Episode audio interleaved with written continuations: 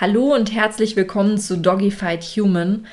Bevor wir loslegen, erstmal noch ein aktuelles Thema, was uns sehr auf dem Herzen liegt. Ja, also ähm, vielleicht könnt ihr euch das denken, es geht natürlich um das Thema Ukraine-Krise, Ukraine-Krieg. Ähm, ich als äh, Russin bitte jetzt nicht entfolgen, ich kann da nichts für.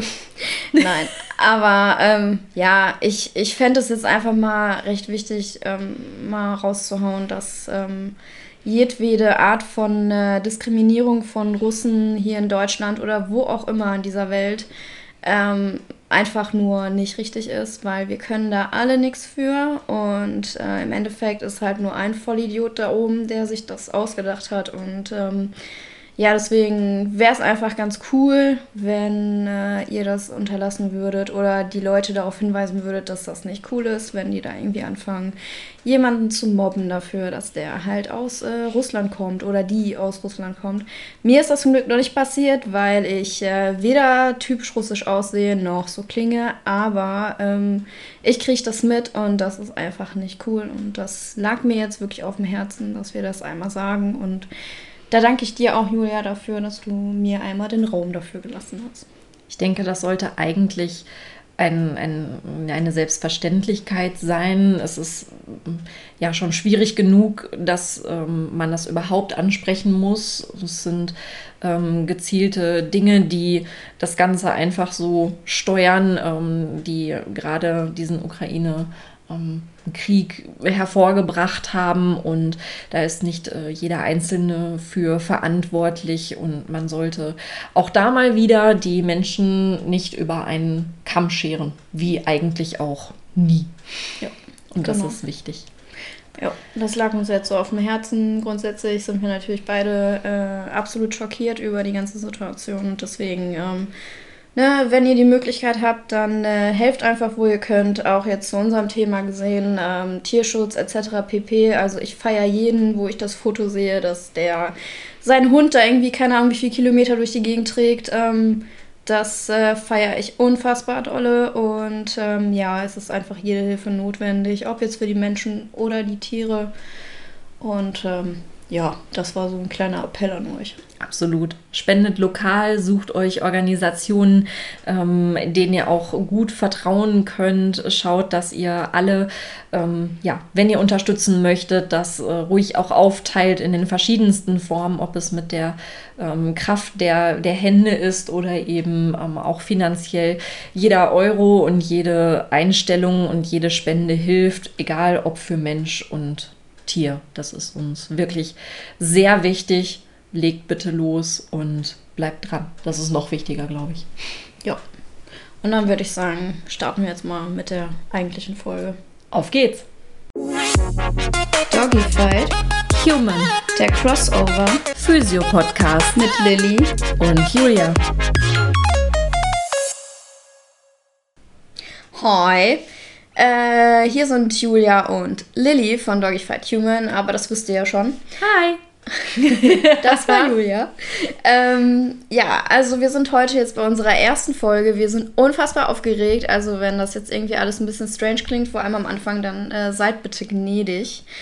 Ähm, die erste Folge ähm, haben wir uns den, die, der, das Thema ich habe Rücken, sagen Mensch und Hund ausgedacht. Ähm, es ist relativ äh, weit gegriffen, weil Rücken ist natürlich ein großes Thema, sodass wir alles eher so ein bisschen oberflächlich halten. Ähm, aber wenn ihr Fragen zu was Bestimmtem habt, dann haut die einfach raus.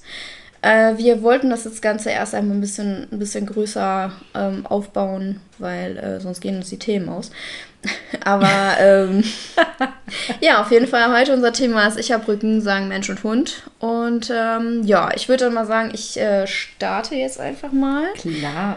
Ja, wir haben uns so ein kleines Konzept überlegt. Ähm, und der erste Punkt dazu ist, äh, was im Rücken denn überhaupt wehtun kann.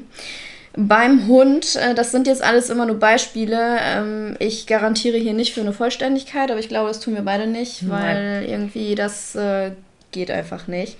Grundsätzlich habe ich jetzt erstmal äh, die Muskulatur, die äh, natürlich wehtun kann im Sinne von Verspannungen, äh, Übersäuerungen etc. pp. äh, die auch beeinflusst werden natürlich durch andere Problematiken. Ähm, dann haben wir die Faszien. Ich als Osteopathin bin da relativ tief in dem äh, Thema drin. Faszientherapie ist eines der wichtigsten ähm, Dinge, die man in der Osteopathie so macht. Sehr stark verbandelt mit der Muskulatur, allerdings auch noch mit so ziemlich dem anderen ganzen Rest. Physiotherapeutisch eher weniger interessant, osteopathisch schon. Ja, und dann haben wir die Wirbelblockaden sagt man ja immer so gerne, ähm, ja, ich habe einen Wirbel raus. Mir ist ein Wirbel rausgesprungen. Leute, wenn euch das passiert, dann könnt ihr euch leider nicht mehr bewegen und gegebenenfalls seid ihr tot. Je nicht so schön.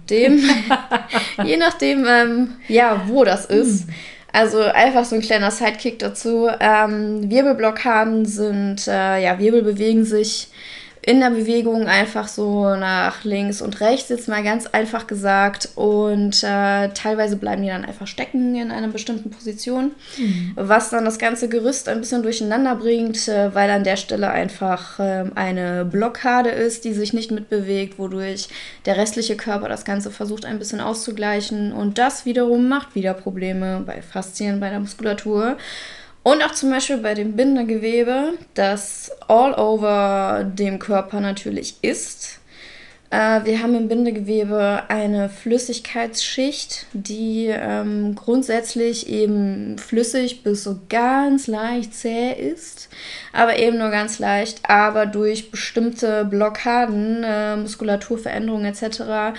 kommt es zum, zu einer Veränderung des pH-Wertes und aufgrund dessen wird es wesentlich zähflüssiger, das Bindegewebe wird wesentlich unflexibler und wir haben aufgrund dessen ähm, Schmerzen, weil die, das Bindegewebe sich an der Stelle, ich nenne es jetzt mal verklumpt, und auf die Art und Weise Druck ausübt oder eben auch eine Art Knoten im ganzen Gewebe ähm, gibt, was natürlich den ganzen Rest beeinflusst, weil der Körper ist nun mal ein Ganzes und nicht äh, einfach für sich selbst zu sehen. Nicht nur die Symptome, sondern eigentlich die Ursache ist ja das eigentliche Problem.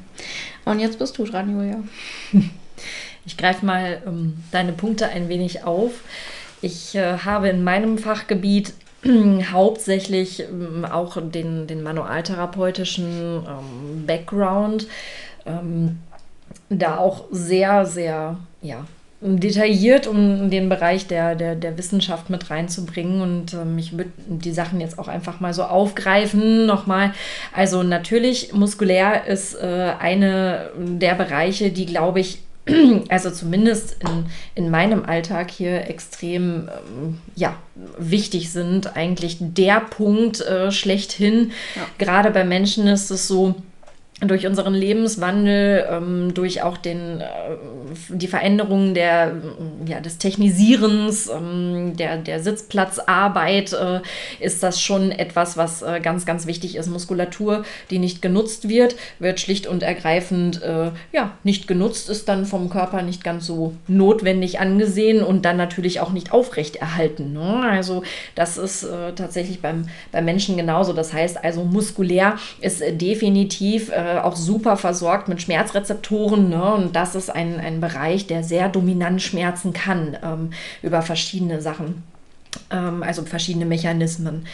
Und äh, auch da zu dem Thema Wirbel, ähm, ja, Blockaden. Blockade ist immer so eine, so eine schöne ähm, so ein schöner Begriff und ja, Wirbel ist raus, ist da nochmal so ein bisschen drüber. Ähm, da gehe ich total äh, mit dir konform liebe Lilly, das äh, wirklich also raus ist äh, nicht mehr lustig. Das ist, äh, wenn dann in erster Linie traumatisch bedingt durch Unfälle oder ähnlichem, also wenn man da größeren äh, Versatz hat, ähm, der vor allen Dingen spontan kommt, ist das immer noch sehr, sehr wichtig ähm, zu betrachten und da muss man dann gucken. Aber natürlich gibt es auch Bewegungseinschränkungen im äh, Zwischenwirbelbereich, gerade ähm, bei uns Menschen, die äh, dahingehend einfach die, ähm, die Trophik des Gesamten, also sprich die Ernährungssituation nicht nur von ähm, Bandscheiben, sondern auch von Muskulatur, von äh, Nerven, Nervenhüllen ähm, und auch dahingehend auch, auch der Knochenhaut tatsächlich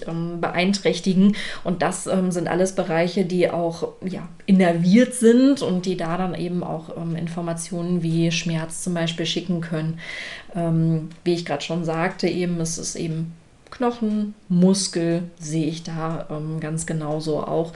Ähm, der Bindegewebsbereich ist durchaus nicht uninteressant, zumal es auch ähm, so ist, dass es äh, natürlich auch organische ähm, Veränderungen geben kann, die sich auch über einen ähm, Schmerz im ja, Rücken zeigen kann, da ja die Nerven, die aus dem Rücken kommen, auch in ähm, den Bereich der Organe geht, ähm, ist es einfach so, dass auch da eben eine veränderte Koppelung und eine veränderte Vermittlung der Schmerzen auftreten kann und das natürlich auch ein Bereich ist, der sich ähm, einfach da äh, zeigt. Man unterscheidet in der ähm, Physiotherapie, in der manuellen Therapie nochmal gezielt in ähm, also spezifische und unspezifische Zeichen, ähm, dass man es nochmal gezielter lokalisieren kann, auslösen kann, mechanisch zum Beispiel auch.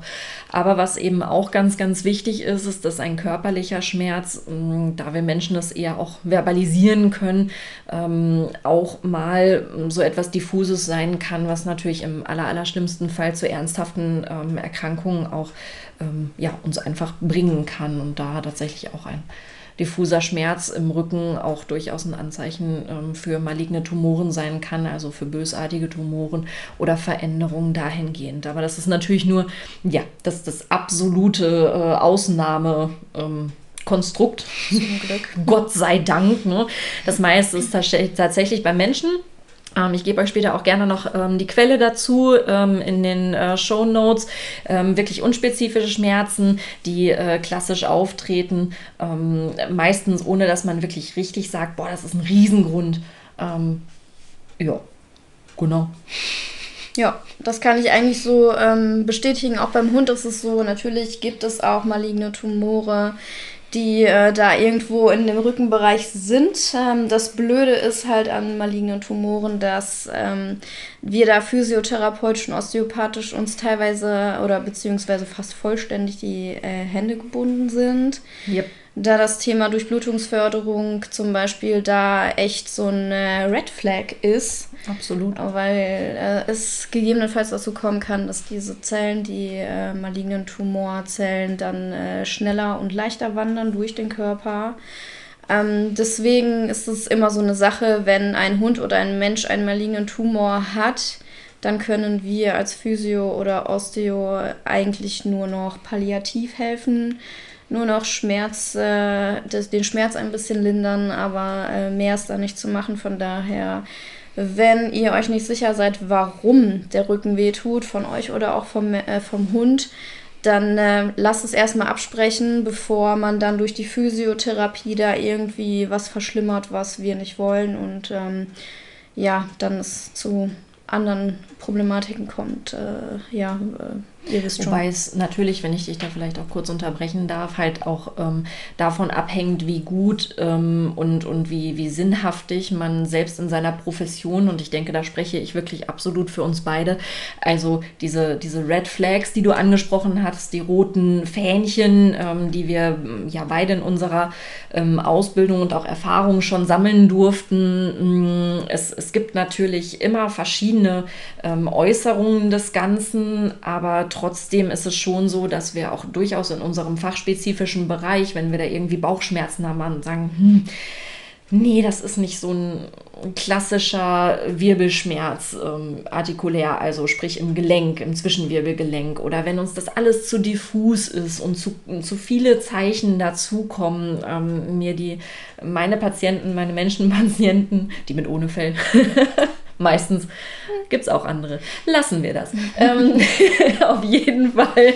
Ähm, da, da, wenn ich dann Bauchschmerzen bekomme und denke, mm, da sind mir zu viele Fleckchen los, dann ist es natürlich äh, notwendig und sinnvoll und das machen wir beide so, dass wir auf jeden Fall ähm, entweder den Besitzer oder den Patienten so aufklären und sagen, hey, da wäre es sinnvoll, dass sie nochmal zum Arzt gehen. Was da genau mach, äh, gemacht wird, ist dann immer einerlei, aber, ne, oder dann vielleicht mal ein Telefon in die Hand zu nehmen und zu sagen, hey, uns sind Dinge aufgefallen. Also das ist wirklich sehr wichtig. Das heißt also, wir als Fachpersonal können können da auch ähm, Unterschiede ähm, feststellen und sagen, okay, mm, also wenn wir da nicht vorankommen oder überhaupt uns zu sehr Bauchschmerzen da sind, dass wir dann auf jeden Fall weiterschicken. Ne? Ja, zu den nehmt, das, nehmt das auch auf jeden Fall ernst und lasst euch da also habt da nicht das Gefühl, dass der Physio oder der Osteo keinen Bock auf euch hat, sondern ja, manchmal kommt es ja dann doch ein bisschen komisch rüber. Nehmt das bitte ernst, geht zum Arzt und ähm, nehmt das dann eher als äh, ein Qualitätsmerkmal, dass der Therapeut ja. sagt, ähm, guck dir, lass dir das lieber durchchecken, bevor ich hier irgendwas falsch mache, statt dass du dann irgendwie sagst, ja, ich suche mir einen anderen, der da irgendwie nicht so ein Problem mit hat. Und ähm, ja, dann habt ihr den Salat, also nehmt das bitte ernst und ähm, ja, seht das eben als Qualitätsmerkmal an das nochmal ganz ausdrücklich zu erwähnen. Also es ist uns sehr wichtig, diesen Bereich ähm, nochmal herauszunehmen, damit ihr auch wirklich wisst, dass es ähm, dann etwas ist, was uns ernst ist.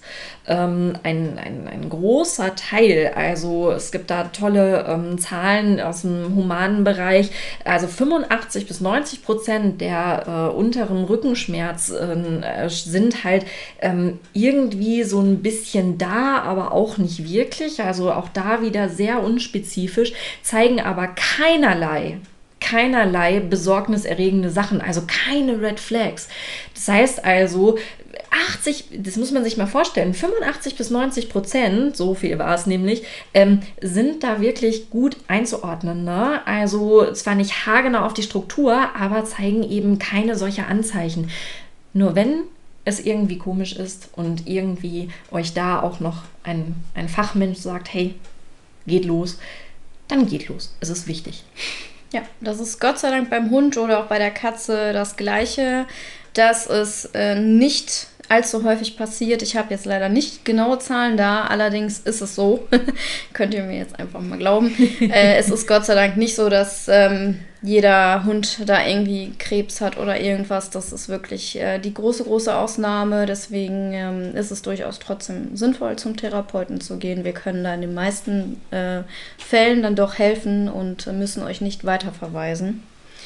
Ja, äh, hast du noch irgendwas zu dem Thema, äh, was so wehtun kann im Rücken? Eigentlich äh, wäre es das erstmal. Ja. ja, dann, äh, dann gehen wir doch einfach mal zum nächsten Punkt. Ähm, ja, es ist das Thema mit den Anzeichen von Rückenschmerzen. Das ist äh, mir als Hundetherapeut sehr, sehr wichtig. Ich bin total gespannt drauf, ehrlich. Ja, ich habe mich jetzt ähm, auf das typische Rückenschmerzen-Ding ähm, jetzt erstmal so ein bisschen konzentriert. Äh, das Thema Schmerz an sich, da gibt es noch andere Anzeichen des Hundes. Ähm, bitte, bitte, bitte achtet auf euren Hund. Beobachtet ihn ganz genau oder sie. Ähm, der Hund muss nicht schreien, der Hund muss nicht wimmern, der Hund muss nicht sich in der Ecke da irgendwie krümmen vor Schmerzen, damit der Hund Schmerzen hat.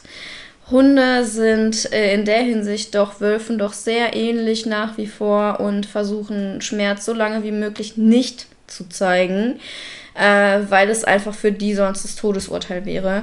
Vergesst das bitte nicht. Versucht auf kleinste Dinge zu achten. Ähm, zum Beispiel typisches Zeichen ist natürlich der aufgewölbte Rücken. Äh, kann natürlich auch Bauchschmerzen sein. Keine Frage, das ist aber bei uns Menschen im Grunde genommen genauso. Wenn wir uns krümmen, kann es der Bauch sein, kann aber auch der Rücken sein. Das hat, auf, hat eben mit den neurologischen Dingen, mit den äh, Nervalen, ja. mit den Spinalnerven zu tun, äh, was Julia auch gerade nochmal erklärt hat, dass sie natürlich auch die Organe innervieren.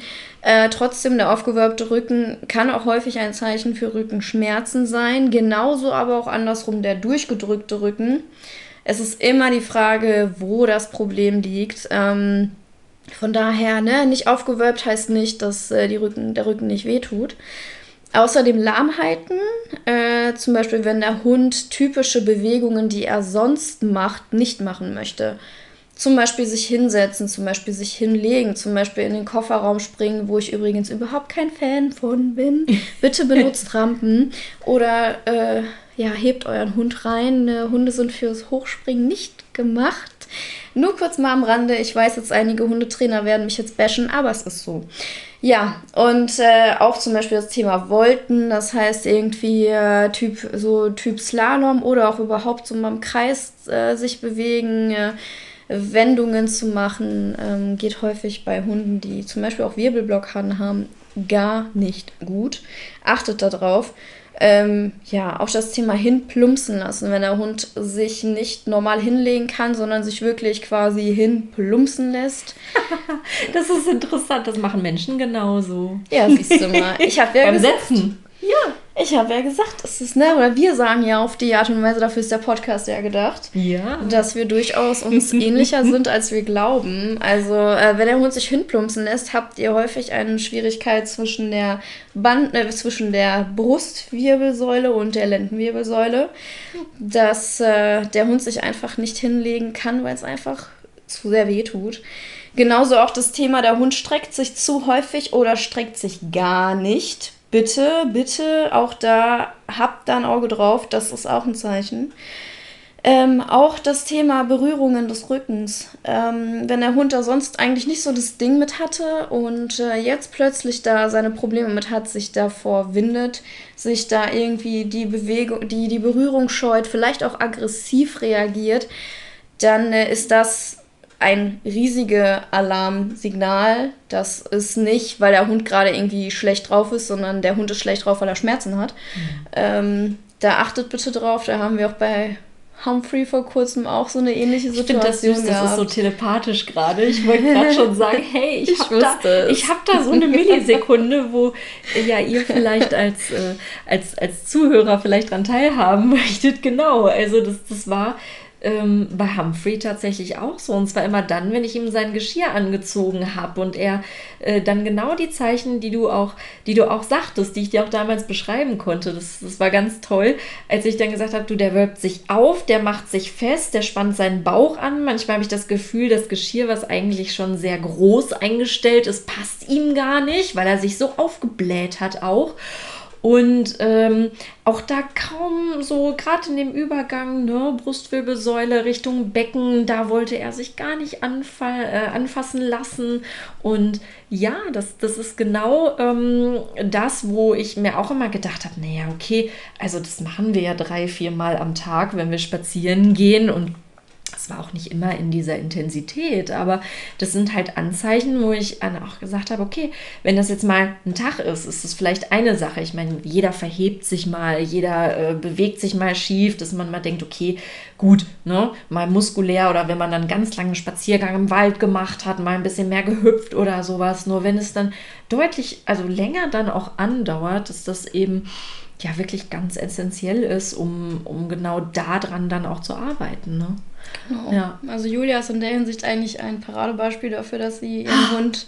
Ja, es ist so, sie, äh, sie beobachtet ihren Hund genau und wenn Oh sie Gott. dann zu mir in Therapie kommt mit Humphrey, dann kommen immer ganz große Ausführungen, woran ich mich aber natürlich sehr gut durchhangeln kann. Ja, Berufskrankheit, ne? Ja, aber trotzdem, ne, es ist halt einfach das Thema, ähm, den Hund halt wirklich mal ganz gut mal einfach äh, kontrollieren und einfach mal ein bisschen ähm, ja, beobachten. Ne? Selbst ähm, beim Spielen ja auch. Ne? selbst beim Also Spielen. alles, was, was das Tier so im Alltag macht, wo man dann sonst vielleicht auch einfach, ja, dann geht er mal hoch, dann geht er mal runter, dann macht er mal dies, ne? Oder wie er den Ball oder den liebsten Lieblingsquietscheknochen, der ist bei uns sehr hoch im Kurs, äh, zum Beispiel aufhebt. Auch das kann ja durchaus variieren, ne? Und da ist es wichtig, dass man einfach auch mal ja noch mehr beobachtet, ne? Ja, aber ähm, achtet da bitte auch drauf, äh, das ist mir wichtig, wenn der Hund mit anderen Hunden irgendwie spielt oder so, ist das nicht unbedingt aussagekräftig. Ähm, wir kennen das auch von uns, wenn Adrenalin durch den Körper schießt, dann hat man plötzlich keine Schmerzen mehr und macht Dinge, die man sonst nicht machen würde.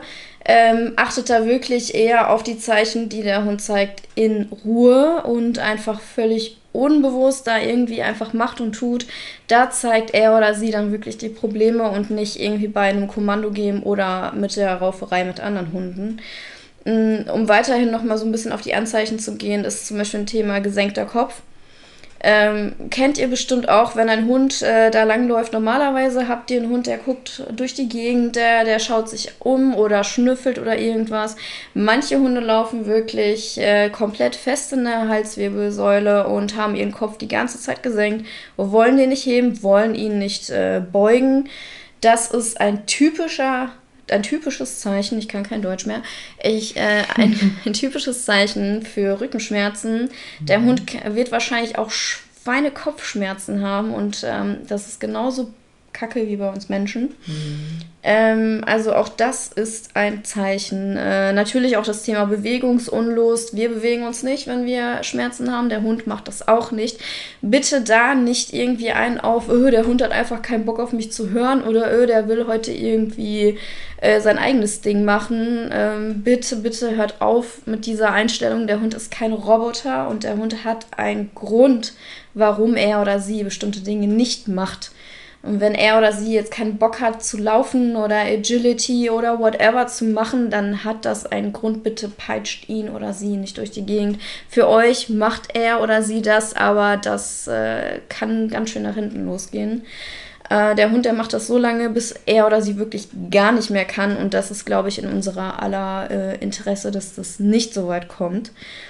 Ähm, auch zum Beispiel das Thema Probleme beim Aufstehen. Ähm, das kennen wir auch von uns. Jo. Wir liegen im Bett, haben Schmerzen, haben, können nicht aufstehen, kommen raus wie so Opa, Oma, da irgendwie im Alter von auch mal 30, so wie wir sind, kann das auch mal passieren. ja, ähm, manchmal. das haben Hunde auch. Ähm, bitte auch das ernst nehmen. Aber da möchte ich auch wieder darauf verweisen, was Julia gerade gesagt hat. Mal irgendwie das mal so zwischendurch mal, ja, okay, kann ja auch sein, dass der, er oder sie einfach sich ein bisschen, äh, bisschen zu viel da irgendwie durch die Gegend gerannt ist oder sonst irgendwas. Aber wenn das anhält und da reichen auch durchaus schon zwei Tage, solltet ihr euch da Gedanken machen zumindest. Oder ja, dann einfach mal auch einen Tierarzt aufsuchen. Einmal zu viel ist äh, besser als einmal zu wenig. Und was ein ganz krasses Zeichen ist, ist, äh, wenn der Hund im Schritt läuft. Also beim Hund ist es genauso wie beim Pferd. Es wird aufgeteilt in Schritt, Trab und Galopp. Und im Schritt, das heißt, der Hund läuft quasi ganz langsam. Eine Foto nach der anderen wird gesetzt. Ähm, habt ihr im Normalfall einen Kreuzgang. Das mhm. bedeutet, dass immer die entgegengesetzte Seite nach vorne geht, also zum Beispiel die linke Hinterpfote und die rechte Vorderpfote. Äh, und dann eben die rechte Hinterpfote und die linke Vorderpfote. Wenn ihr das allerdings seht, dass der Hund ähm, das nicht macht, sondern immer die gleiche Seite nach vorne bewegt, also rechts vorne wie auch rechts hinten nach vorne bewegt, das ist der sogenannte Passgang und ist zu ja, 95% pathologisch, äh, auch schon im Schritt äh, Im Trab noch mehr, aber im Schritt äh, noch ja auch ebenfalls äh, zu beachten. Es gibt Hunde, es gibt Hunderassen, wo das typisch ist, aber das ist wirklich äh, ganz, ganz, ganz, ganz selten der Fall. Von daher achtet da auch drauf, sobald ihr Passgang habt im Schritt, ähm, ist es definitiv ein Zeichen für Rückenschmerzen. Der Hund kann einfach im Rücken nicht die Bewegung bringen, die im Kreuzgang notwendig wäre.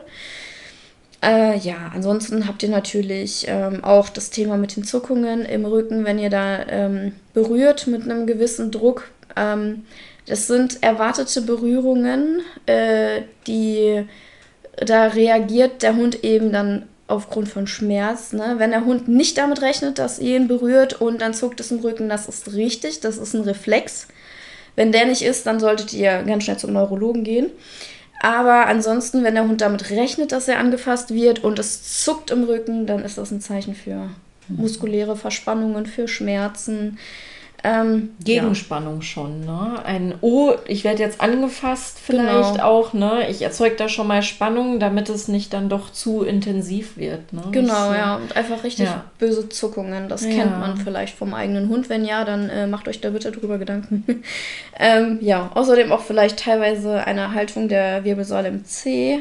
Äh, vielleicht habt ihr so ein bisschen das Gefühl, euer Hund äh, ist nicht ganz gerade, wenn er läuft. Das ist auch wieder so eine Sache, das ist häufig verbunden mit dem Thema Spuruntreue. Bedeutet im Grunde genommen, wenn ihr auf Sand den Hund laufen lassen würdet, würden die Vorderpfoten in einer Linie zumindest sein wie die Hinterpfoten. Bei einer Spuruntreue versetzt sich das etwas, äh, sodass quasi der, Hinter, äh, der hintere Kör Teil des Körpers mhm. nicht ganz die gleiche Linie bildet wie vorne. Das ist ähm, das sieht auch, man oft mal, ja. Das sieht man sehr, sehr häufig ja. und das ja. ist wirklich auch wieder ein Zeichen. Äh, es kann das Becken sein, es kann der Rücken sein, es kann das Kreuzbein sein. Es kann auch neurologisch gegebenenfalls ein Thema sein, aber ähm, auch da nicht durchdrehen, das ist durchaus auch alles machbar.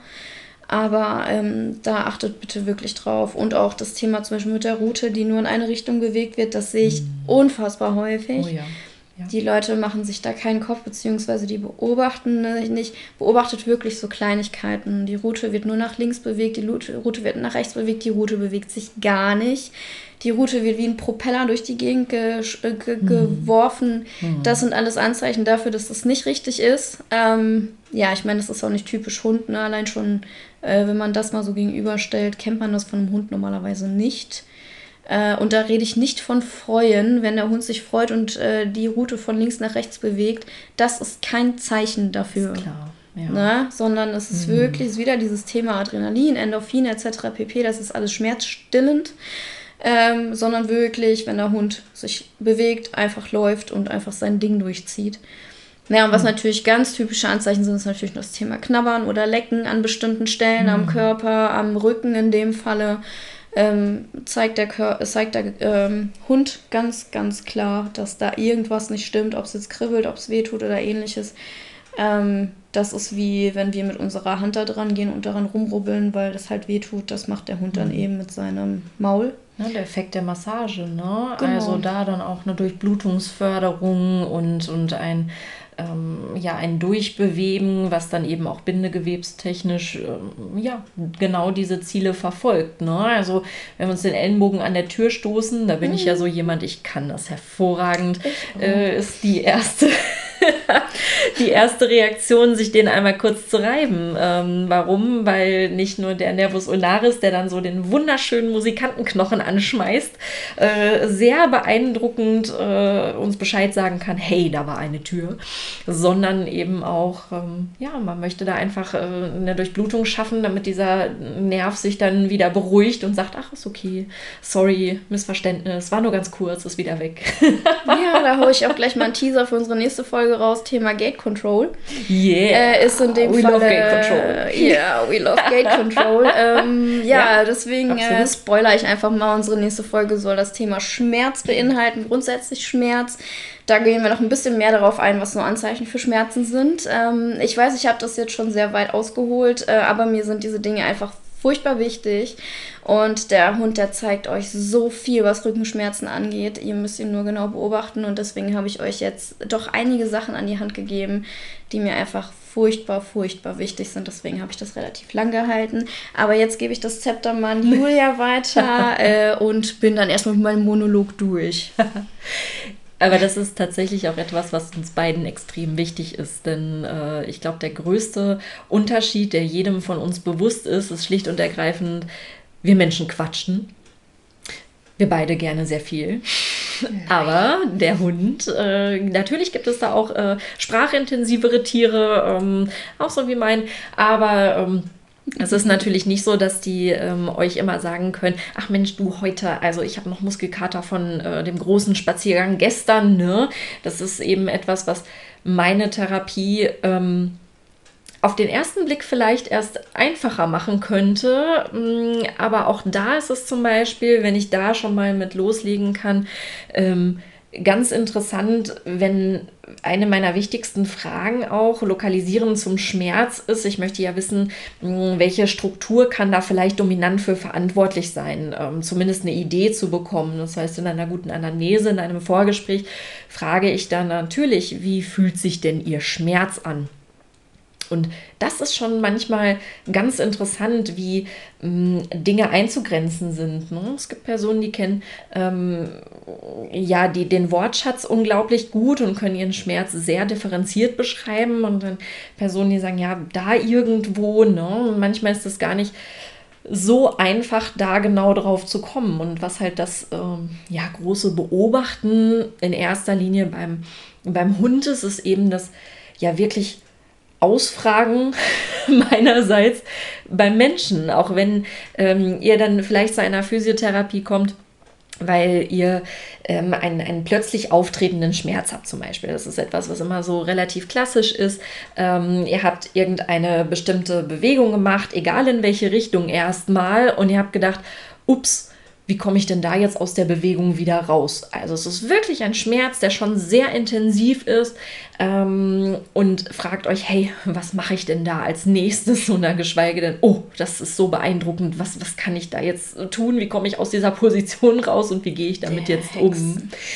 Der Hexenschuss zum Beispiel, die akute Lumbago, ähm, meist netterweise muskulär bedingt, das heißt also relativ kurzweilig, aber doch schon extrem beeindruckend, ähm, weil eben Muskeln einfach durch die mögliche äh, Innovation, die sie haben, ähm, beziehungsweise nicht nur mögliche, sondern auch die, die vielen ähm, Nervenenden, die dort sind, eben sehr sensitiv sind und da auch echt eine beeindruckende äh, Qualität von Schmerz in den Rücken schießen können, wo man sich denkt, so, jetzt ist alles kaputt. das ist natürlich nicht der Fall. Ich weiß, ich erzähle das hier so lapidar, aber ich möchte das ähm, dass halt auch klar wird, dass selbst wenn ein, ein Schmerz also ähm, da so intensiv ist, dass nicht sofort ähm, der, die Reaktion ist, oh Gott, es geht jetzt gar nichts mehr, ich darf jetzt nichts mehr. Und ähm, das ist eben, wie gesagt, bei, beim Heben und auch im Nachhinein kann das durchaus sein, dass wenn wir jetzt mal bei der Lumbago bleiben, ähm, dass auch ein Muskelschmerz, auch wenn der Nerv nichts hat, nicht meckerig ist, nicht gereizt ist, nicht entzündlich ist, dass auch der schon in das Bein ausstrahlen kann. Zum Beispiel, wenn wir in der Lendenwirbelsäule bleiben oder in den Armen ähm, bei der Halswirbelsäule. Das ist meistens das, wo ähm, viele meiner Klienten tatsächlich sehr unruhig werden und sagen, oh Gott, hm, wenn es ins Bein strahlt oder in den Arm strahlt, dann ist das bestimmt die Bandscheibe. Ist so nicht ganz so. Ähm, ich denke, auch da, um, um den äh, Teaser und Spoiler schon ein bisschen mit voranzunehmen, sollten wir auf jeden Fall bei dem Thema äh, Schmerz mit reingehen. Hat was mit Verschaltung zu tun, hat was mit, dem, äh, mit den Hinterhornneuronen zu tun ähm, und damit eben auch den, den Ansprechpunkt sozusagen von der Peripherie, also dem Ende des Körpers zum Zentrum, zur Mitte des Körpers und das ist eben eine, eine Verschaltungssache ist sehr interessant. Ihr merkt, oh. wir haben extrem viele Themen, selbst so eine Zwischenwirbelreizung. Ich glaube, da könnten wir eine Stunde drüber reden, schlimm genug.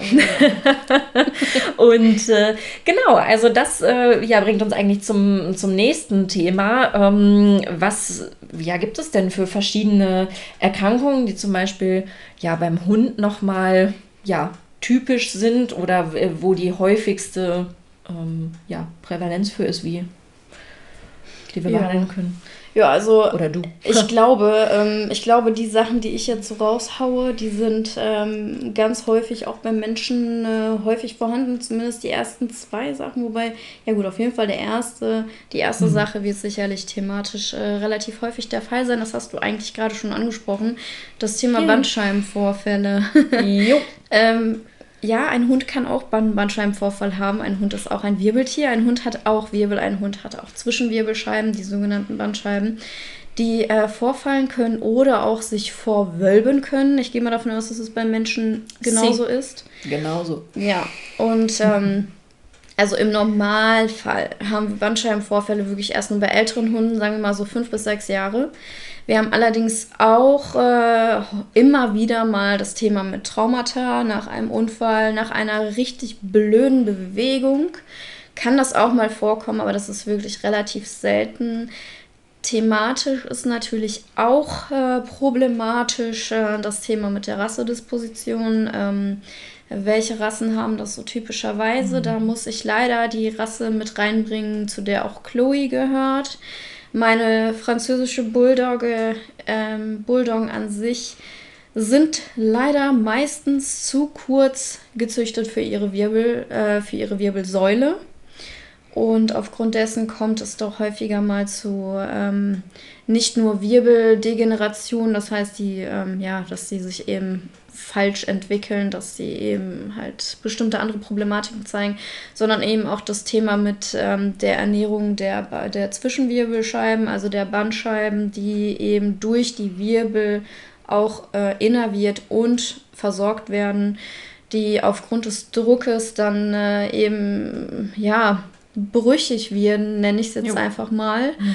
Äh, die sind auch aus Bindegewebe und ähm, ja, dieses Bindegewebe möchte ernährt werden. Wenn es das nicht tut, aufgrund von zu viel Druck, aufgrund von ähm, Gefäßen, die einfach nicht da langkommen, aufgrund dessen, dass sie eben halt abgedrückt werden, mhm. werden sie doch dann schnell mal eben, wie gerade ja schon gesagt, aus dem flüssigen Kern wird dann mal etwas sehr, sehr, sehr zähflüssiges, mhm. teilweise ähm, sogar Knöchern. Ähm, der Körper versucht mhm. dann Knöchern nach, nachzuhelfen. Äh, in einem Röntgenbild teilweise falsch ähm, diagnostiziert als ähm, Spondylose, zu der ich gleich noch komme. Äh, lange Rede, kurzer Sinn. Ähm, wir haben es einfach bei, einer Bandscheiben, bei einem Bandscheibenvorfall eben einfach damit zu tun, dass es eine degenerative Veränderung ist, sprich äh, Degeneration bedeutet so viel wie äh, ganz einfach gesagt Verschleiß oder Rückbildung. Ähm, die bilden sich zurück, die verschleißen. Entsprechend dessen ähm, kommt es dann irgendwann zum Austritt, zum Bruch des, äh, des äußeren, ähm, des, des Bindegewebsringes, äh, wo dann der Kern dann eben durchtritt. Und das ist der sogenannte Bandscheibenvorfall, der auch äh, in einzelne, an verschiedene Stadien eben ähm, eingeteilt werden kann, aber das geht jetzt einfach zu tief. Ähm, ja, und die Degeneration selber von dem inneren Teil der Bandscheibe ähm, kann schon im sechsten bis achten Monat beginnen. Bitte beachtet das auch. Ähm, das ist teilweise gar nicht so, ja, plötzlich, dass so eine Bandscheibe vorspringt. Hunde zeigen das ähm, immer wieder mal zwischendurch mit Rückenschmerzen und ähnlichem, eben typische Anzeichen, die ich gerade genannt habe, wo dann die äh, Halter plötzlich so, hoch, Bandscheibe vorgefallen, oh mein Gott, dies, das. Ähm, auch da ist es ganz häufig so, dass der Hund schon vorher was zeigt, weil das einfach Schweineweh tut. Und äh, der Bandscheibenvorfall eigentlich im Grunde genommen wirklich dann the last Symptom, Zeichen, mhm. Problem ist. Mhm. Ähm, ja, die Bandscheibenvorwölbung ist eben halt, dass äh, da der Kern ein wenig rausguckt, grundsätzlich aus, der Bindegewebs, äh, aus dem Bindegewebsring und äh, da zumindest schon mal quasi bereit ist zum Vorspringen, muss nicht passieren, sollte man aber im Hinterkopf behalten, kann passieren. Ähm, ja, auch da versucht der Körper wieder knöchern gegenzuarbeiten, was aber nicht unbedingt immer von mhm. Vorteil ist. Ähm, ich glaube, ich würde in der Hinsicht jetzt, bevor ich weiter auf irgendwelche typische Erkrankungen gehe, was jetzt zum Beispiel den Bandscheibenvorfall angeht, dann erstmal dir den mhm. äh, Vorrang lassen, weil das ist auch für Menschen ein wichtiges Thema. Ich finde es auch total interessant gerade. Ähm, ich habe nämlich mal auch da jetzt spontan zwei Fragen an dich. Also oh wie, nein, also einfach aus deinem Erfahrungsschatzhaus. Ähm, also man, die, die Alterung bei Hunden ist ja zum Beispiel anders als bei Menschen logischerweise. Also ne? die Lebensdauer eines Hundes ist ja ähm, unter anderem auch rasseabhängig, aber tendenziell eher so, dass es ja wesentlich kürzer ist als so ein, also so, so ein Menschenleben. Das ist ja einfach Fakt. So. Leider, nur bei Chloe nicht. Wir haben Leider ja. okay, schön, dass wir den alle haben. Ähm, ja. Nur nichtsdestotrotz würde mich mal interessieren, wie alt war denn dein äh, bisher jüngster Bandscheibenpatient oder deine Patientin? Drei. Drei, okay. Drei. Das ist dann, also äh, bist du ein Fan von diesen äh, sieben Jahren Hunde-Dings-Einschätzung äh, oder würdest du sagen, da in deinem Fachbereich sieht es noch ein bisschen anders aus? Also wärst du jetzt so, dass du sagen würdest, keine Ahnung, dreimal äh, sieben sind 21, der, der wäre im Prinzip, ich bin toll, ne? Ich ja. kann, man, manchmal kann ich sowas. ähm, würdest du sagen, dass das passt vom, vom Alter her oder würdest du das immer von der Rasse zum Beispiel auch abhängig machen? Das würde ich voll von der Rasse abhängig machen. Mhm. Ähm, es ist einfach so, je kleiner, und da spreche ich nicht von den Toy-Rassen, äh, der Hund ist einfach von seiner, ja, seiner Grundzüchtung her, zum Beispiel so ein Chihuahua, mhm. äh, wenn wir jetzt nicht gerade von der Teacup-Version reden, dann ähm, sind die eigentlich somit die Hunde, die am ältesten werden. Also mhm. es ist halt wirklich so, dass es ähm, sehr stark zum einen darauf ankommt, wie groß ist der Hund. Äh, denn auch da haben die Gelenke, die Wirbel, die Zwischenwirbel etc. pp. Äh, mehr zu tun mhm. als bei kleineren Hunden, mehr Gewicht zu tragen, mehr mhm. Federung zu geben und so weiter und so fort. Ich glaube, auch bei Menschen ist es durchaus so, gerade so Riesen, die es ja zwischendurch mal gibt, werden nicht allzu alt. Äh, ich habe irgendwie, glaube ich, mal von einem Menschen, der über zwei Meter groß war, der, ich glaube, mhm. zwei Meter 30, zwei Meter 40 oder so, mhm. der ist recht früh schon gestorben. Das ist Kommt immer so ein bisschen darauf an. Ne? Meistens sind da tatsächlich ähm, andere Erkrankungen noch mit bei. Ne? Okay. Also ein, äh, Genomveränderung ähm, im Bereich der Akromegalie. Also das heißt auch wirklich krankhafte ähm, Großwachstum, was natürlich dann auch innere Organe betrifft. Also nicht nur die Osseren, also knochenbestimmten Dinge, sondern wenn du halt ein Herz hast, was äh, eigentlich für, für einen Mensch gar nicht ausgelegt ist, sondern für drei Kühe reichen würde. Also ähm, ich bleibe mal bei den Wirbeltieren, es ist ja, ja. einfach so. Ähm, dann, dann ist das natürlich auch unglaublich schwierig, ähm, dass diese Proportionen passen. Aber ähm, es ist interessant, dass es da gerade ähm, auch bei den Hunden so einen intensiven Zusammenhang gibt, ne? so von den Rassen auch, weil also mein jüngster Bandscheibenpatient war tatsächlich fünf, fünf wow. Jahre alt, äh, aber das ist schlicht und ergreifend relativ easy zu erklären, ähm, der hatte einen wunderschönen Sommertag auf dem Trampolin oh. zu Hause. Und äh, wie das mit diesen hm. Gartentrampolinen so ist, die machen alles das, nur nicht das, was man in dem Moment denkt. Und äh, auf jeden Fall ist er sehr unsanft gelandet. Und das ist dann halt, was du gerade auch schon sagtest, eben durch ein Trauma erzeugt. Ähm, da war es wirklich so, dass dieser äh, junge Herr zervikal in der Halswirbelsäule durch ein äh, Flexions-, also Beugetrauma, äh, massiv auf dieses doch Gott sei Dank nachgebende Trampolin, also wäre es der Boden gewesen, wäre das anders ausgegangen. Mhm ähm, höchstwahrscheinlich, wissen wir nicht, aber höchstwahrscheinlich, ähm, wirklich nur einen Bandscheibenvorfall hatte.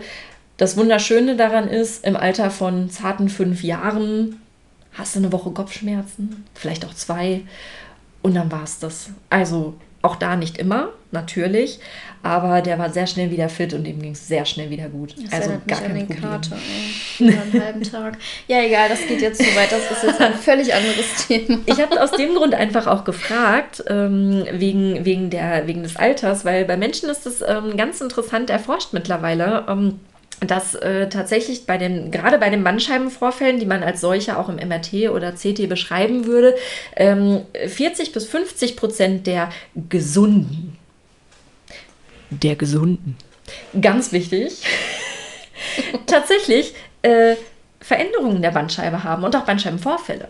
Ähm, ab einem gewissen Alter, meistens ist es ab 35 Jahren aufwärts. Ich gebe euch da auch gerne noch ähm, die Quellen wieder in den Show Notes. Ähm, und bei Personen, die älter als 60 sind, im Durchschnitt sind es sogar 50 Prozent, die mindestens einen Bandscheibenvorfall haben. Und das schlicht und ergreifend ohne Symptome, ohne Schmerzen. Ähm, übrigens, um da vielleicht auch nochmal so in die nächste Richtung zu gehen, was wir dann auch beim Schmerz bestimmt mit den Nerven auch nochmal, ähm, es gibt ja auch eine Pathologie der Spinalkanalverengung, also dass ähm, die Nerven ähm, sozusagen über den Rücken, nicht nur über das Rückenmark, sondern auch ähm, in dem unteren Bereich äh, gedrückt werden. Äh, auch da ist es so, dass 21 Prozent der ähm, Probanden in diesem Zusammenhang Spinalkanalveränderungen hatten, komplett ohne Symptome und komplett ohne Schmerz. Also beim Menschen ist es so, dass man da mittlerweile durchaus von ausgeht, dass man sagt, okay, natürlich, und ich denke, das, das werdet ihr auch kennen aus eurem ähm, Verwandten- oder Bekanntenkreis, also wenn ihr da jemanden mit einem dicken Bandscheibenvorfall äh, und kommt vom Arzt und erzählen euch das und wenn ihr denen erklärt, ja, das ist ja normal, dann, dann springen die euch an und sagen, was erzählst du uns denn da? Mhm. Ähm, es ist aber trotzdem sehr wichtig zu wissen, und das ist mir ähm, an diesem Punkt wirklich extrem wichtig für meinen Teil, ähm, genauso wie es bei dir gerade bei, bei der Schmerzsache äh, war.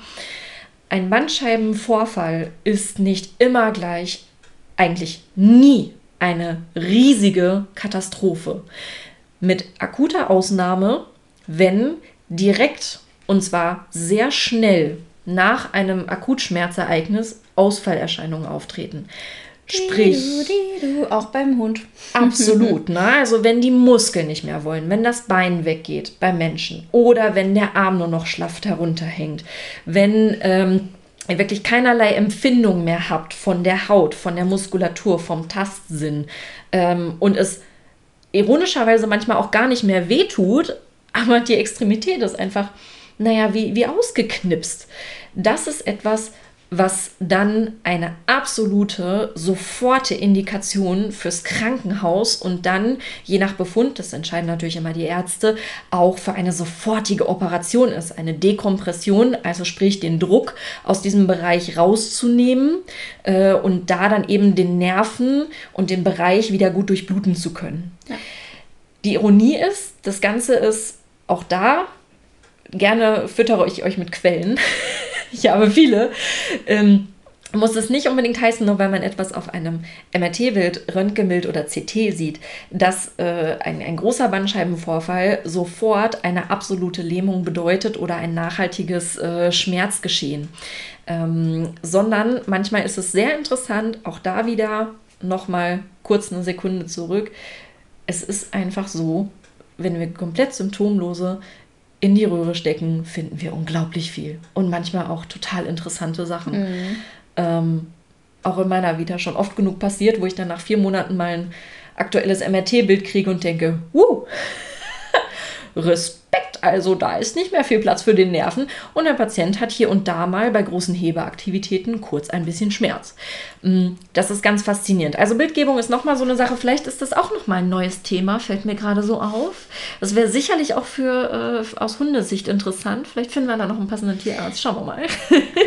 ja, also wer Bock hat, ne, meldet euch. Immer wieder gerne, natürlich. Wenn ihr ähm, jemanden kennt, ne? Und das ist eben sehr interessant, ja. Ja, schön. Ja das, ist, das ist so. Also das äh, kann ich da nur äh, auch vom Hund her ein bisschen vervollständigen. Auch beim Hund ist es so, durchaus äh, gibt es viele Hunde, die haben einen Bandscheibenvorfall und man weiß davon einfach nichts. Der Hund selber weiß davon nichts.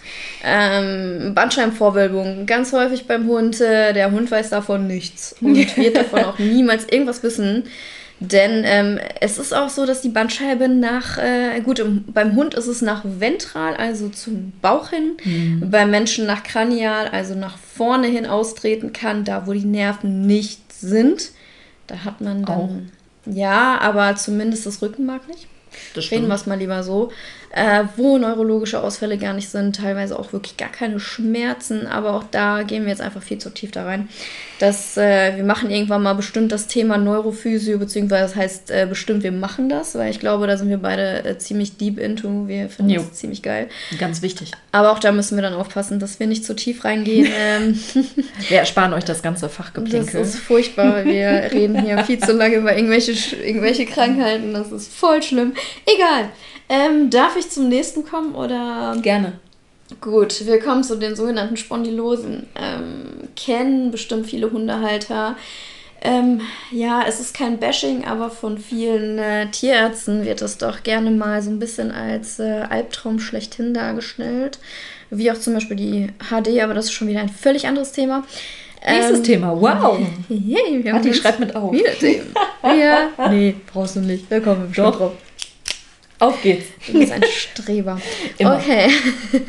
Also auf jeden Fall äh, Spondylosen.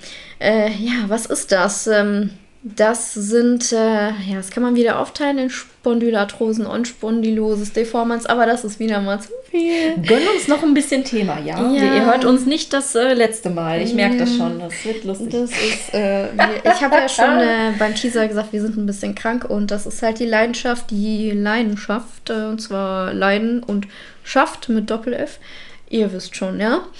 Gut, äh, auf jeden Fall die, die Spondylose ist im Grunde genommen eine Verknöcherung, sei es jetzt zwischen zwei Wirbeln direkt, weil die zu nah aneinander sind, oder vor die Verknöcherung der äh, Bänder, die dazwischen sind und für die Stabilität sorgen sollen zwischen den Wirbeln.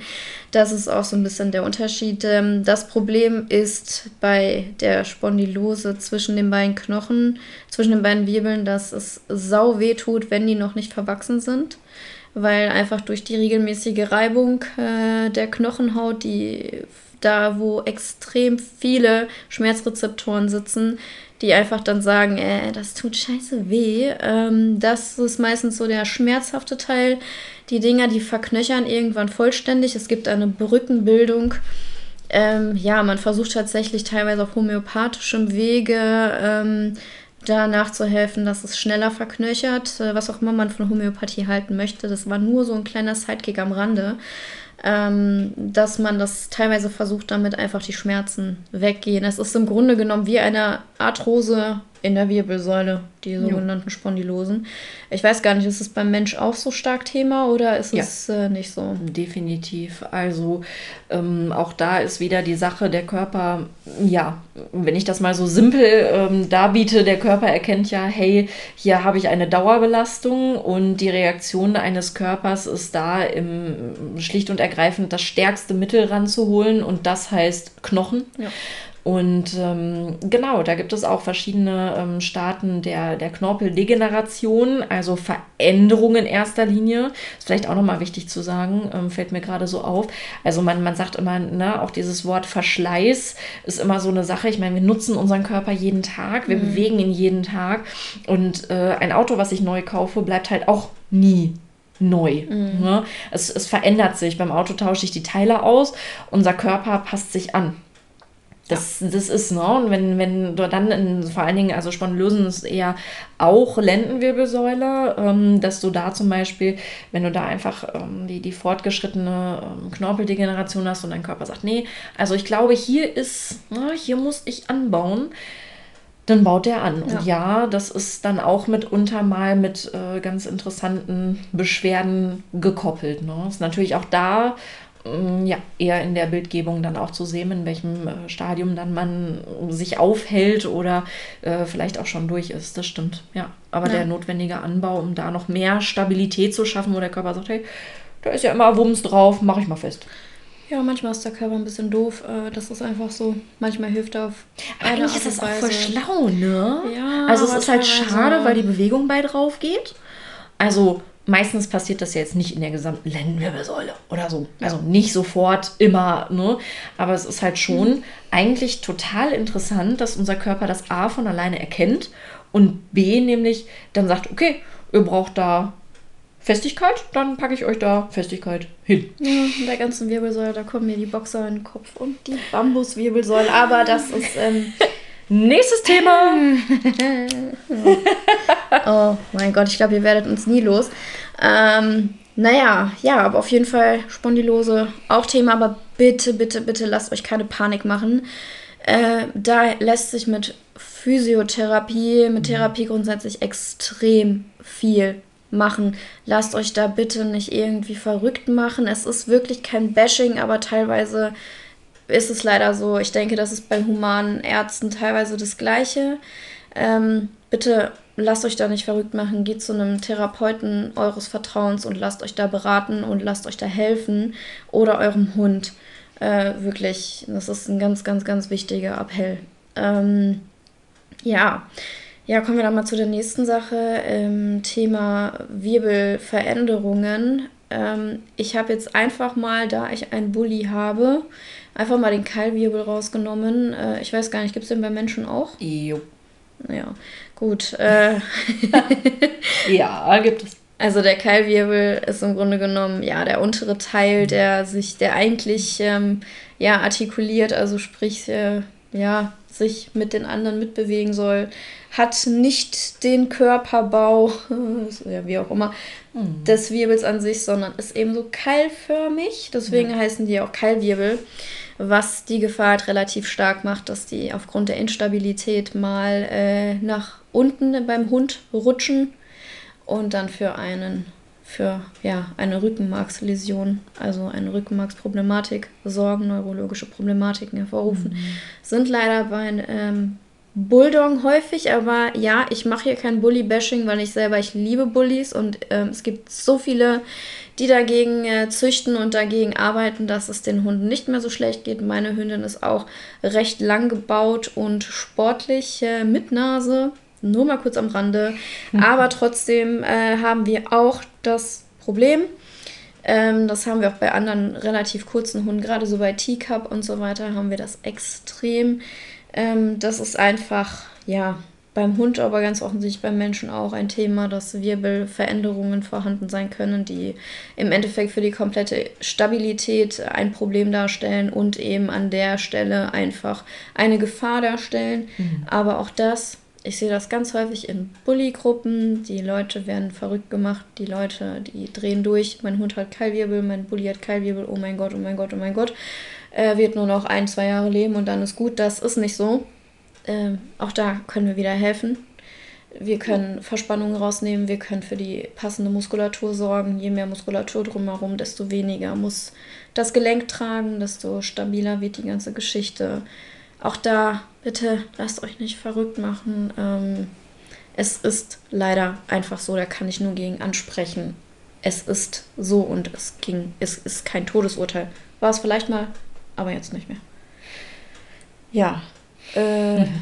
Ja, ähm, Julia guckt mich jetzt müde an, deswegen komme ich jetzt mal zum nächsten, zum allerletzten, äh, zu der letzten Erkrankung, die mir jetzt so einfach mal einfällt. Nein, was Viel heißt schlimmer, ich musste dich sogar einmal unterbrechen, weil das nämlich genau der richtige Zeitpunkt ist, um ähm, die, die Menschen, das Menschenpendant dazu zu haben. Und das ist der Gleitwirbel. Mhm. Ähm, einfach schlicht und ergreifend ähm, gegeben durch eben unsere Aufrechterhaltung. Das ist ja auch nochmal ein äh, Unterschied. Mhm. Äh, vier, vier Beine oder zwei.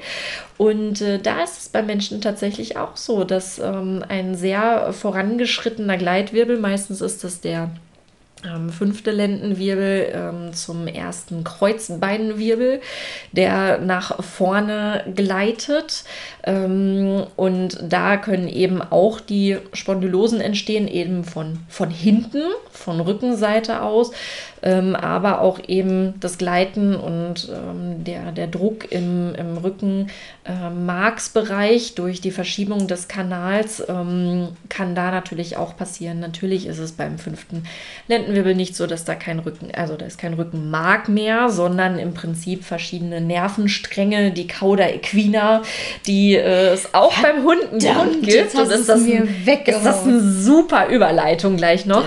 Aber auch das kann ähm, beim vierten sowie auch beim ähm, ja, fünften Lendenwirbel passieren, dass auch die unter Druck geraten und da eben der Bereich komplett auch die Beine innerviert ist es einfach ähm, essentiell, dass auch da geschaut wird. Ne? Wobei auch da nochmal, bevor ich dir jetzt wieder das Wort gebe, ich beeindruckende Bilder von äh, ja, Gleitwirbeln gesehen habe, die wirklich mich echt baff gemacht haben, wo ich gedacht habe, wie geht das? Und, und auch da wieder, der Mensch sagt mir, ja, also wenn ich meine 120 Kilo auf dem Rücken habe und ich mache dann meine Kniebeugen, so am Ende tut es ein bisschen weh. Und man denkt sich, gut, Mm, gucken wir mal. Was sagt denn Ihr Arzt dazu? Also äh, ganz faszinierend, wie, wie unterschiedlich ähm, da auch das äh, ja, Beschwerdeverhalten ist. Ja, mhm. Und jetzt die Cauda equina beim Hund. Cauda equina. Mal kurz erklärt, Cauda equina bedeutet Pferdeschweif Jupp. zu Latein. Äh, warum heißt das so? Ja, also beim Hund, wir haben sieben Lendenwirbel. Äh, der Mensch wohl fünf? Fünf. Oh, guck mal, ich lerne auch was dazu. Ja, ich ja. bin äh, bei Menschenanatomie nicht so weit, aber es ist auch nicht mein Thema. Nö. also Hunde haben im Normalfall sieben Lendenwirbel. Manchmal haben sie sechs, manchmal haben sie acht. Das ist wieder ein ganz anderes Thema und wieder Problematiken. Ähm, allerdings äh, im Normalfall haben wir sieben. Beim Hund ist es ziemlich cool und ziemlich interessant. Ich lasse mich gerade in der Neuro ähm, weiterbilden ähm, und ähm, deswegen habe ich das jetzt erfahren, dass es tatsächlich so ist, dass beim Hund das Rückenmark, wie wir es kennen, dieser kleine Schlauch voller Nerven, ähm, nur bis zum vierten Lendenwirbel geht. Und dann, äh, dann äh, wird das äh, nicht mehr, es ist kein Schlauch mehr, sondern es gehen ganz viele kleine Würzelchen da einfach jeweils aus den äh, Spinalnerven ja. raus und ja. Äh, quasi verlassen den, das Mutterschiff äh, bis zum Ende. Also wie gesagt, sieben Lendenwirbel. Ähm, und äh, der Pferdeschweif heißt eben so, weil quasi am Ende ähm, dann nur noch so ein paar, ein paar Nerven äh, Wurzeln eben sind und äh, mhm. Nerven, na, ich nenne es mal Bäumchen, Äste, ja. wie auch immer. Ja. Die dann da rauskommen und dann quasi aussehen, jetzt mal, ja, quasi immer ein bisschen kreativer gedacht, wie ein Pferdeschweif. Die einzelnen ja. Haare, die da sozusagen raus und im, die Hintergliedmaßen oder beim Menschen die Untergliedmaßen. Äh, innervieren. Deswegen heißt das Ding Cauda Equina. Nur mal kurz so, damit könnt ihr dann jetzt hier irgendwie, weiß ich nicht, bei Wer wird Millionär oder so gewinnen. Malt Jedenfalls, uns ein Bild bitte, malt uns ein Bild. Nach der Anleitung, das wäre ein Traum. Ja, mach das mal. Ja, finde ich cool. Mal finde ich super. Mal gucken, wie klar ich das jetzt erklärt habe. Ja. ja. Wir releasen die, versprochen. Ja, die besten, die werden ausgezeichnet. Mm. Wir müssen uns noch was überlegen, aber äh, ja. Schaffen wir. Mal schauen. Vielleicht gibt es einen Kinderriegel dafür oder so. oh. Naja, ja. So reich sind wir nicht, ja. Auf jeden Fall, ähm, ja, bei der Cauda equina, beim Cauda equina Syndrom. Syndrom bedeutet Anhäufung von mehreren Symptomen. Cauda equina an sich, Cauda equina Syndrom ist keine Erkrankung, sondern eben, wie gesagt, ein Syndrom, wozu relativ viele Sachen zugehören, aber relativ typisch ist dafür eben eine Kompression, sprich eine Verengung, ein Zusammendrücken der lumbalen, also der Lendenwirbelsbezogenen und sakralen, Kreuzbeinbezogenen. Ja, beim Hund nach unten zeigenden ventralen Nervenwurzeln bedeutet, mhm. ähm, was eben die Innervierung von den Hintergliedmaßen, von der Blase, von dem Anus äh, eben, ja, und der Rute eben äh, problematisch erscheinen lässt, wobei bei der Rute ist auch schon wieder eine kleine, ähm, ja, äh, ja, anders, aber egal. Jedenfalls zumindest äh, bei den Hintergliedmaßen gibt es dann häufig ein Problem, dass die Hunde zum Beispiel schleifen. Wieder ein Zeichen, Leute, wenn euer Hund anfängt zu schleifen, ihr das Gefühl habt, dass der obere Teil der Pfote irgendwie aufgeratscht ist, dass die äh, Krallen irgendwie komisch abgelaufen sind, oben irgendwie äh, langsam nackig werden. Das ist äh, Alarmstufe Rot. Muss nicht, kann aber auch neurologisch ein Problem geben bitte geht zum Arzt. Ähm, ja, und genau, im Grunde genommen ist das das Cauda-Equina-Syndrom. Ihr habt eine sogenannte Stenose, was eben eine Verengung einer röhrenförmigen Struktur ist. In dem Falle ja, der Wurzeln. Das Rückenmark an sich haben wir dort ja nicht mehr. Und ähm, ja, aber Julia hat es ja mir schon so schön mir vorgedroppt. Dann kann sie ja jetzt weitermachen bei der Cauda Equina beim Menschen. Ja, ja im großen Auftritt weggenommen. Im Endeffekt ist es ähm, da tatsächlich kein großer Unterschied. Ne? Also wir haben ähm, bei Menschen eben fünf Lendenwirbel und auch da ist es leicht variabel, ob ähm, der zweite oder ähm, höchstens dritte Lendenwirbel das Ende ähm, des Rückenmarks ja, benennt. Ähm, Meistens spricht man aber eher vom, vom zweiten Lendenwirbel. Und auch da werden äh, die Nerven einzeln genauso, ähm, wie Lili das schon ähm, schön mit dem Pferdepfeif, äh, Pferdeschweif so rum, mein Gott. Denkt an die Bilder. Die Bilder, wichtig nochmal an dieser Stelle ähm, ist es da schlicht und ergreifend genauso. Syndrom ist eben ähm, auch etwas, das, das führt jetzt vielleicht ein bisschen zu weit, aber nichtsdestotrotz ähm, viele Dinge, die nicht bis ins Haarkleinste ähm, ausgemacht werden, werden im humanen Bereich auch gerne als äh, Syndrom äh, betitelt. Ähm, Habe ich auch. sehr gerne auch auf Rezepten stehen ähm, mit einer Diagnose Zervikal- oder Lumbalsyndrom, was für mich dann bedeutet, okay, ich gucke erstmal, welche Struktur da jetzt äh, eventuell eher betroffen ist oder auch nicht. Ich meine, ähm, Shoutout to meinen wunderbaren äh, MT-Dozent, äh, der äh, hervorragend gesagt hat, Julia, manchmal sind es auch Läuse und Flöhe. Da hat er recht. Neuro, äh, das ist bei uns das Gleiche, ja. total schön. Und ähm, ja, ich habe dem eigentlich nicht viel hinzuzufügen. Sicherlich fragt ihr euch, was können wir ja als, als Physiotherapeuten ähm, dann so insgesamt dagegen tun.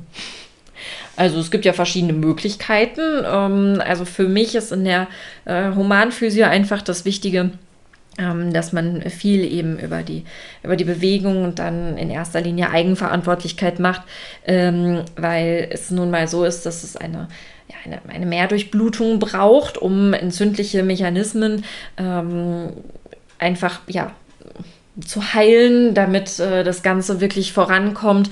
Und äh, diese Mehrdurchblutung ist ähm, ja gerade beim Menschen ähm, in erster Linie auch durch geschulte und, und sinnvolle Bewegungen ähm, zu erreichen. Natürlich kann auch mal eine äh, lokale Mehrdurchblutung sehr, ja nicht nur angenehm, sondern auch sinnvoll sein. Gerade so eine schöne Massage. Ich meine, wer hat das nicht gerne? Und es, es erfolgt natürlich auch eine Entspannung und ist wirklich ähm, ja etwas un unglaublich Nettes, mm, was auch äh, ja für einen gewissen Teil die Beschwerden lindert. Aber es ist natürlich nicht immer das ähm, ja, alleinige Heilmittel, um ähm, zum Beispiel eine Bewegungseinschränkung zu behandeln. Da sollte man gucken, dass die Bewegungseinschränkungen zum Beispiel mit manuellen Techniken mm, ja, äh, verändert wird, dass äh, die Bewegung etwas besser funktioniert und dann natürlich auch das Muskeltraining, um ja die Bewegung zu erweitern. Es kommt natürlich immer auf die Struktur an. Ähm, auch da nochmal ein äh, Nerv würde ich nicht immer, äh, ja, wenn der so richtig entzündet ist, sofort äh, Vollgas geben. Ähm, das ist sicherlich nicht sinnvoll, weil es das Ganze intensivieren würde. Aber bei einer lokalen ähm, Veränderung ist das schon insgesamt sehr sinnvoll. Wie sieht das beim Hund aus? Ja, ich sehe das genauso. Ähm, ja, gut, beim Thema ähm, manuelle Therapie bzw. Massage äh, ist das äh, für mich eine etwas größere äh, Sache, auch bei entzündlichen Dingen. Äh, der Hund, der, äh, der kann nun mal nicht, ähm, dem kann man halt nicht mehr sagen, ja, beweg dein, dein Bein so und so, beweg deinen Rücken so und so, mhm. lauf jetzt irgendwie mehrfach so und so im Kreis. Ne? Du weißt schon, das kannst ja, du dem klar. Hund so nicht sagen. Ähm, Deswegen meine Devise ist eigentlich grundsätzlich, wenn du auf eine Fehl, also auf eine Fehlhaltung, auf eine Schonhaltung hin trainierst, machst du die Schonhaltung nur schlimmer. Mhm. Das heißt, beim Hund konzentriere ich mich wirklich erst einmal darauf, dass ich alles soweit locker und soweit jetzt alles löse, dass der Hund aus seiner äh, Schonhaltung rauskommt und dann gebe ich den Haltern eben die Aufgaben mit, dass sie mit ihrem Hund trainieren und äh, über aktive Bewegungstherapie oder auch passive Bewegungstherapie, aber Bewegung dann halt arbeiten und das Ganze dann noch festigen. Ähm, ja, auf welches Thema wir aber noch mal so ein bisschen hinaus, äh, so noch mal ähm, ein bisschen tiefer reingehen wollten, ist das Thema Wärme und Kälte, äh, was ja sich sehr hartnäckig hält ähm, bezüglich, äh, bezüglich der Heilung. Also ähm, meiner Meinung nach äh, was heißt meiner Meinung nach, äh, es ist so, dass, ähm, ja. dass halt äh, Wärme ist so eine Sache, beziehungsweise auch Kälte. Ähm, wenn es richtig, richtig äh, entzündet ist, dann ist Kälte definitiv äh, da. Also es ist, es ist wichtig zum, äh, zum Abschwellen, um die äh, Schmerzrezeptoren, die Nervenendigung, da so ein bisschen äh, denen mal zu sagen, seid mal ein bisschen ruhig, es ist alles jetzt gut, ein bisschen alles zu entspannen, damit auch die Muskulatur sich entspannen kann und alles drumherum auch.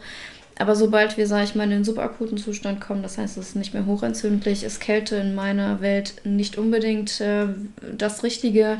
Da sollten wir eher mit äh, Wärme oder in dem Falle, ich arbeite sehr gerne mit dem Thema Lymphdrainage, die auch beim Hund möglich ist. Ähm, und äh, da ist es einfach nur wichtig, dass äh, durchblutungsfördernd gearbeitet wird, dass das Lymphsystem angeregt wird. Wenn wir da mit Kälte dran gehen, äh, bei Kälte ne, zieht sich ja alles zusammen, alle Gefäßsysteme ziehen sich zusammen, das Lymphsystem auch. Und das ist eigentlich auch dafür zuständig, dass Entzündungsbotenstoffe, äh, Schmerzbotenstoffe ähm, abtransportiert werden und das Ganze sich eben langsam auflösen kann. Und wenn wir da Kälte draufhauen, dann zieht sich alles wieder zusammen und dann äh, passiert da rein gar nichts. Von daher dann mit Kälte zu arbeiten, das ähm, sehe ich sehr, sehr, sehr, sehr negativ und äh, läuft bei mir halt überhaupt nicht. Wie ist das beim Menschen? Da ist man tatsächlich auch äh, genau in der gleichen Richtung unterwegs im Prinzip. Also die frühere Pechregel, Pause, Eis, Kompression und Hochlagern, mhm. ähm, die vor allen Dingen im, im Sport mh, hm, einfach ihre Anwendung gefunden hat, ähm, im Breiten- sowie auch Leistungssport, ist mittlerweile oder gilt mittlerweile als äh, überholt.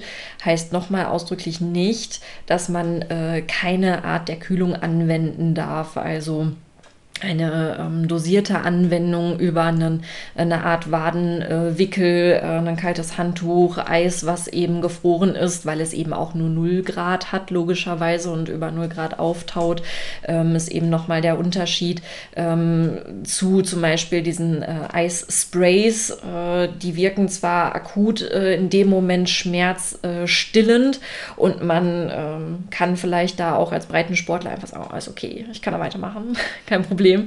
Nur ähm, sekundär, also im, im, Nachfolgenden, ist das Ganze wirklich nicht, äh, nicht sinnvoll, ähm, weil es auch da wieder zu äh, einer Mehrdurchblutung kommen kann, was wir ja auch wollen im Sinne von Entzündungsstoffe abtransportieren, aber ähm, auch die, die Schwellung möchten wir ja haben. Wir möchten ja, dass der Körper anfängt zu heilen. Ähm, und nicht den Schmerz äh, gezielt unterdrückt, äh, weil dann kann auch keine gute Heilung erfolgen. So einfach ist es nun mal. Ja. Ähm, genau, trotzdem kann Gelte hier und da mal angenehm sein und natürlich auch Wärme im Nacken. Ne? Wenn man sagt, oh Mensch, na, heute ein stressiger Tag, meine Nackenmuskeln ziehen sich zusammen. Kommt mir nicht bekannt vor heute. Ja, dann, dann, ist das äh, total was Schönes, ne? Wenn auch meine Muskulatur entspannen kann mit Rotlicht, ne? Das durfte ich ja auch mit Humphrey schon ausprobieren.